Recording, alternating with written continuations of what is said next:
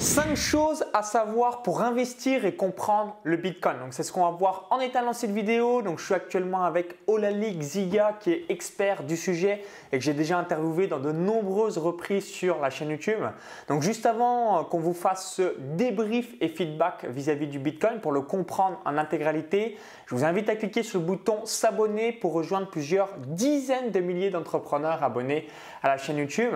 Donc salut Olali, est-ce que tu peux juste nous redire euh, brièvement euh, ta petite présentation et surtout euh, nous expliquer voilà, c'est quoi ces 5 points à savoir vis-à-vis du Bitcoin Ok, donc comme tu l'as dit, je m'appelle Olali Ziga. Donc je suis blogueur et investisseur dans le domaine des crypto-monnaies depuis 2014. Je fais des formations à ce sujet. Et aujourd'hui, bah, je suis avec toi pour parler des 5 points du top 5 pour moi, des choses à savoir pour comprendre le Bitcoin. Alors on va rentrer dès à présent dans le vif du sujet. Alors point numéro 1, quelle serait la chose à savoir sur le Bitcoin? Alors le point numéro 1, c'est que c'est une monnaie qui est 100% numérique. Donc 100% numérique, qu'est-ce que ça veut dire? Ça veut dire que c'est une monnaie qu'on dit virtuelle. Mais virtuelle, il faut, il faut bien comprendre que virtuel ne signifie pas que c'est du vent. Virtuel, ça veut dire que ce n'est pas quelque chose qu'on convertit en papier. Mais comme on l'a bien vu, depuis quelques années, ça a une grande valeur. Donc on ne peut pas dire que c'est une monnaie qui euh, repose sur rien. Voilà. Donc ça, c'est le point numéro un, c'est que c'est 100% numérique, qu'on ne le convertit pas en billets et euh, que ça a quand même de la valeur et que ça prend de la valeur aussi avec le temps. Alors point numéro un, le Bitcoin est une monnaie 100% virtuelle. Quel serait le point numéro 2 Alors le point numéro 2, c'est que c'est une monnaie qui est limitée. Donc en fait, contrairement aux monnaies qu'on a, nous, les monnaies classiques, qui s'appellent, qu'on dit que c'est des monnaies fiduciaires, comme l'euro, le dollar, c'est une monnaie qui est limitée, ça veut dire qu'on ne peut pas décider s'il y a un problème d'imprimer davantage de monnaie, de faire tourner la planche à billets et de faire l'endettement. Vu qu'on voit ce qui se passe, les conséquences des endettements sur les monnaies, ils ont décidé que ce serait une monnaie qui serait limitée à un nombre fini d'unités de Bitcoin qui est 21 millions. Ça veut dire qu'on ne peut pas avoir plus de 21 millions de Bitcoin, ce qui signifie que c'est une monnaie qui est vouée à s'apprécier uniquement via l'utilisation des différentes personnes. Donc plus il y a de l'utilisateur, plus plus, la valeur de cette monnaie va augmenter, tout simplement en fait donc c'est ça qui est appréciable, c'est qu'il y a une limite, hein, contrairement euh, donc aux États où euh, leur spécialité c'est donc euh, d'imprimer de la monnaie. Hein, j'étais récemment en Tanzanie, donc la monnaie tanzanienne, donc c'est du shilling tanzanien, l'espace de 10 ans, je ne sais plus la date exacte, mais 1 dollar valait donc 10 tanzaniens, maintenant 1 dollar il faut 2500 tanzaniens. Pourquoi? Parce que euh, les personnes qui sont au gouvernement de ce pays ont imprimé, imprimé, imprimé euh, la planche à billets et du coup euh, ça a réduit la pertinence de la monnaie. Donc c'est ça qui est top avec le Bitcoin. Il y a une limite et du coup on ne peut pas faire n'importe quoi comme toutes les monnaies qu'on a dans le monde. Voilà, donc c'est la monnaie on va dire au final qui est censée être la plus honnête. Ça augmente parce qu'on s'intéresse. Si on s'intéresse moins, ça prend moins de valeur. C'est aussi simple que ça en fait. Ok, alors quelle serait la troisième chose indispensable à savoir sur le Bitcoin? Alors la troisième chose, c'est que on connaît pas en fait son fondateur. C'est une des nombreuses questions qui revient. Comment ça se fait qu'on a créé une monnaie et qu'on ne sait pas qui a créé cette monnaie?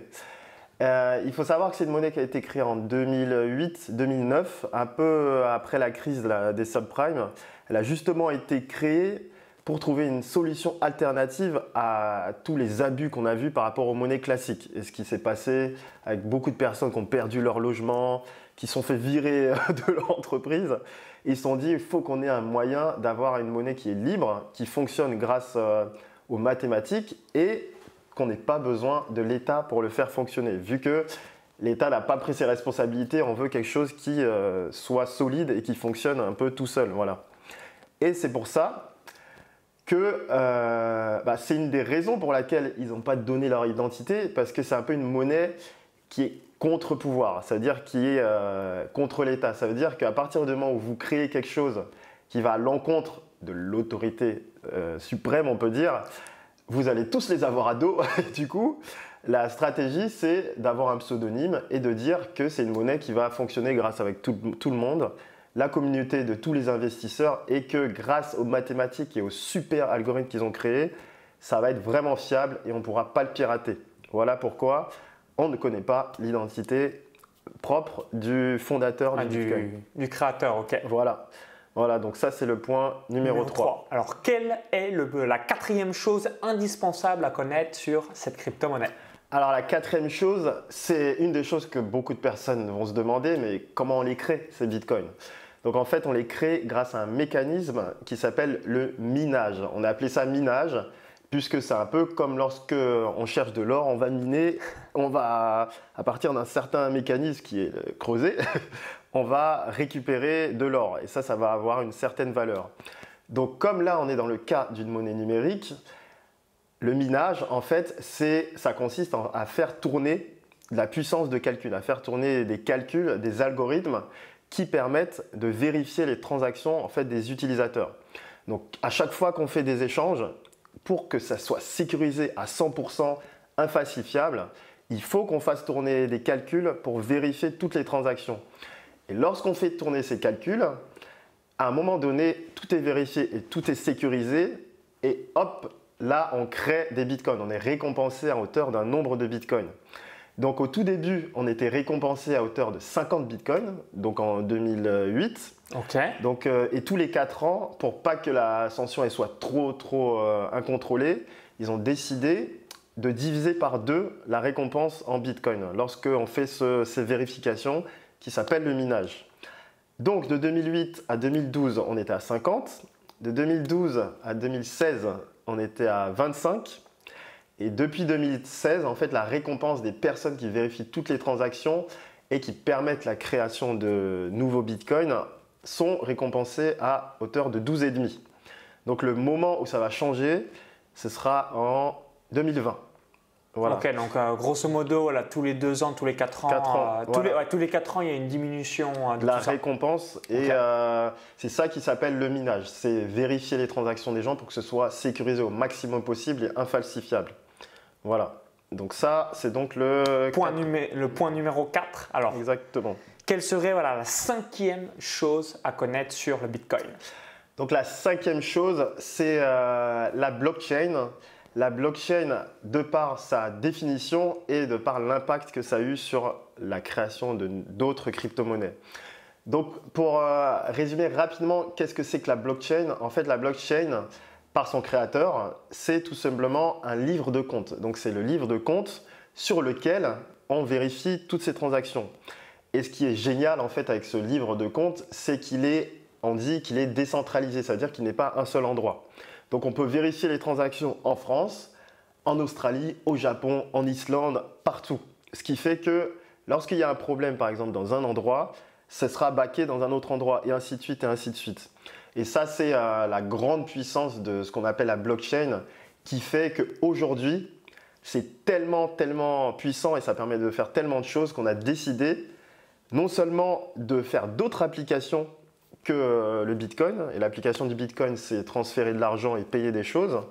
Et on a fait des applications comme par exemple des contrats intelligents qui sont des contrats autonomes qui permettent euh, par exemple d'accélérer les processus de remboursement ou des choses comme ça. Et à ces autres applications de la blockchain sont nées d'autres euh, monnaies qui ont d'autres noms comme Ethereum, comme Monero, comme Dash, comme Litecoin, et tout ça. Donc tout euh, la blockchain en fait, qui est en fait le livre de compte et qui est lié au Bitcoin, a fait par son potentiel la création d'autres euh, monnaies justement. D'accord, ouais, donc ça c'est assez incroyable et ce qui permet de... Donc il faut savoir qu'à chaque fois que vous entendez parler de blockchain, euh, blockchain a fait ci, blockchain a fait ça, les gouvernements veulent mettre en place la blockchain, il faut savoir qu'en fait, ça revient à utiliser la technique du Bitcoin, puisque blockchain et Bitcoin, c'est un peu la même chose.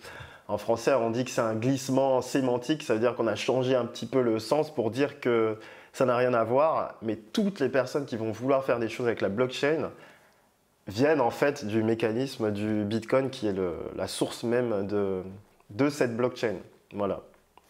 Ok, alors là vous dites peut-être bah, merci Olali, merci Maxence. Est-ce que tu peux résumer voilà, juste en 30 petites secondes ces 5 points majeurs vis-à-vis à connaître par rapport au Bitcoin pour euh, voilà, que ça soit bien clair au sein de votre esprit?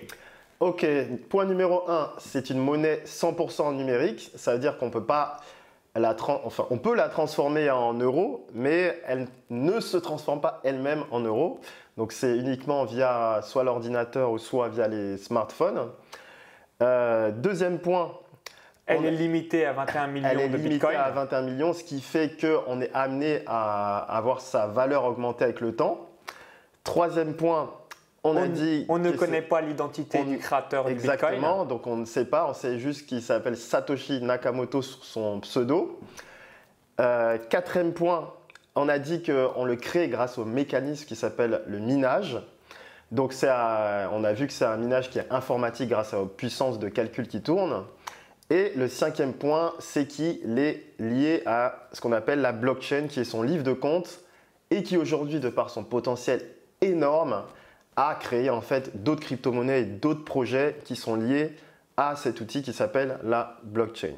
Voilà, donc ayez toujours ce mémo en quelque sorte par rapport à ces cinq choses essentielles à connaître vis-à-vis du Bitcoin.